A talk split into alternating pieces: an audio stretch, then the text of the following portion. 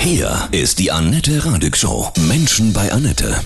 Heute bei mir Richard Brox aus Mannheim. Guten Morgen, Richard. Grüße dich. Guten Morgen, Annette. Hallo. Du warst äh, 30 Jahre obdachlos, hast auf der Straße gelebt. Jetzt hilfst du den Obdachlosen, vor allem jetzt in dieser Corona-Krise. Wie ist die Ja. Situation der Betroffenen? Seitdem Corona da ist, sind alle Jobcenter geschlossen. Das heißt also, alle Obdachlosen, äh, Menschen auf der Straße haben keine Chance, ihren regulären zustehenden Tagessatz zu bekommen zum Überleben. Das sind circa 14 Euro, die man am Tag bekommt. Ja, man kann in die Innenstädte gehen. Auch da ist das Betteln so gut wie unmöglich, weil ja niemand mehr in den Städten ist. Dann ist, fällt auch weg das Leergutsammeln, das Flaschensammeln fällt auch weg, weil ja auch niemand auf der Straße ist. Das heißt, im Grunde sind die Obdachlosen, wir reden hier von einer offiziellen Zahl von 50.000 circa und einer Dunkelziffer, die dreimal so hoch ist, sind Menschen, die nichts mehr haben und die jetzt noch durch Corona zusätzlich bestraft werden. Und in vielen Notübernachtungen gibt es Aufnahmesperre. Man kann dort keine Leute mehr aufnehmen, eben aufgrund dieser Corona-Geschichte. Und das heißt, also die Leute, die jetzt auf der Straße sind, denen geht es so Richtig schlecht schlecht. wie auf der Straße noch nie. Richard, wir sprechen gleich weiter.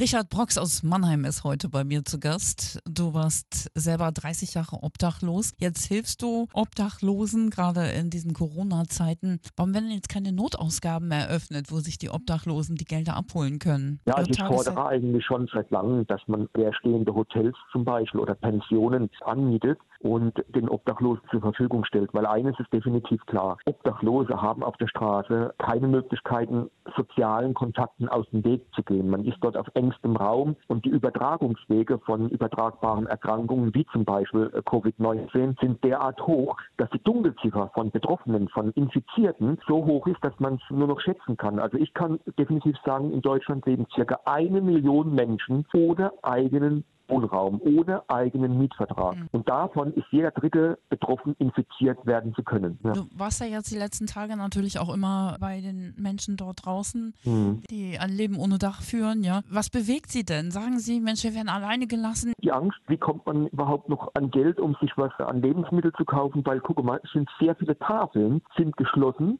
Mhm. weil sie keine Lebensmittellieferung mehr bekommen. Sehr viele Tafeln müssen ihr Angebot herunterfahren, weil sie auch nichts bekommen. Das heißt also, die Versorgung von Obdachlosen und Obdachlose sind in der Gesellschaft die Ärmsten der Armen, denn sie, sie sind die unterste Schicht der Armut.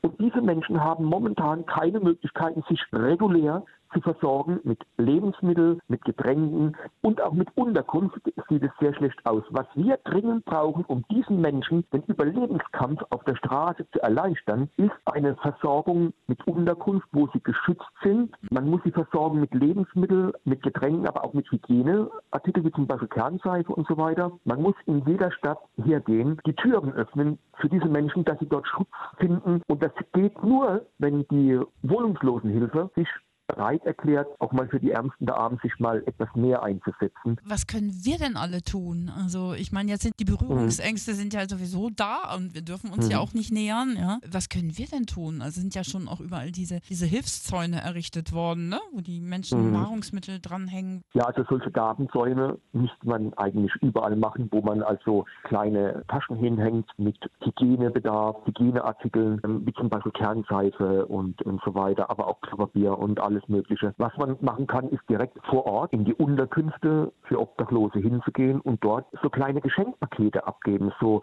wie bei einem Gabenzaun draußen dann eben dorthin gehen und eine Tasche mal abgeben mit äh, zum Beispiel Lebensmitteln, die haltbar sind, Getränke, die haltbar sind, äh, Zahnputzzeug, äh, Rasiersachen, all solche Kleinigkeiten, die helfen jetzt Obdachlosen äh, das Leben zu ermöglichen. Was ist noch zu tun? Wenn man sieht zum Beispiel, dass irgendwo draußen Obdachlose schlafen, also Platte machen draußen, dann kann man das Gleiche machen. Man kann sich einen Bekannten nehmen und sagen, weißt du was, wir fahren jetzt dahin und geben denen eine volle Tüte mit allem, was momentan so benötigt wird. Die Weil Nächte sind ja auch noch so kalt, ne? Jetzt wieder, ne? ja, das ist ja wir Wahnsinn. haben, ja, wir haben um die Minusgrade Nacht. Auch da besteht natürlich die Erfrierungsangst. Momentan sind eben Obdachlose alleine gelassen. Deswegen kann ich nur alle darum bitten, Mhm. Augen auf, hingehen, den Menschen helfen, vielleicht auch was Warmes anbieten. Zum Beispiel eine warme Gemüsebrühe, Fleischbrühe oder was auch immer. Oder ein Kaffee oder ein Tee. Einfach den Menschen es ermöglichen, auch auf Distanz. Man kann ja zum Beispiel sich Einweghandschuhe anziehen, man kann sich einen Mundschutz alles nehmen. Das Gleiche haben natürlich diese Obdachlosen nicht. Genau. Das Hm. brauchen sie und,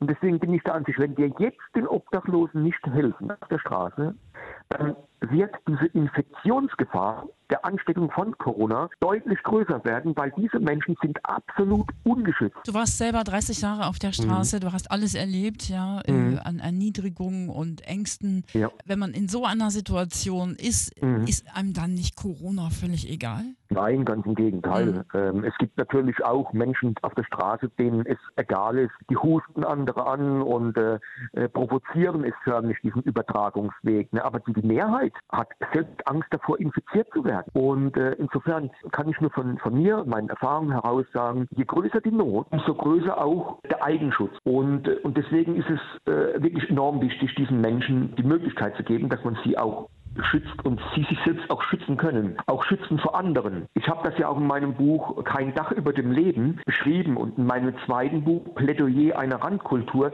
bin ich auf dieses Thema auch nochmal eingegangen. Wie man zum Beispiel als Obdachloser fühlt, wie man das Leben spürt, erfährt und was man tun kann, damit äh, das Thema Obdachlosigkeit für Betroffene nicht mehr so schlimm ist, nicht mehr so hart ist. Was war das Schlimmste in all dieser Zeit? Wir können uns das ja auch nicht vorstellen. Ja, das Allerschlimmste ist, wenn du den Tag über äh, kein Geld hattest, um dir äh, Lebensmittel zu kaufen. Wenn du mit knurrenden Magen, mit leeren Magen abends irgendwo dich in deinen Schlafsack legst und nicht einschlafen kannst, weil du vor Kohldampf vor Hunger keinen Schlaf findest. Dann kommen Momente, wo du auch an Suizid denkst. Und deswegen in der jetzigen Zeit, wo die Tafeln geschlossen sind, wo viele Einrichtungen, Tagesaufenthalte und so oder, oder Essensstellen, wo man Essensausgaben hat, sind ja geschlossen. Und deswegen ist jetzt die Gefahr, für Obdachlose groß. Und vor allem muss ich hinzufügen, wer Hunger hat, besteht auch die Gefahr, dass dieser Mensch aus Hunger heraus Diebstahl begeht und Ja. sich Lebensmittel klaut.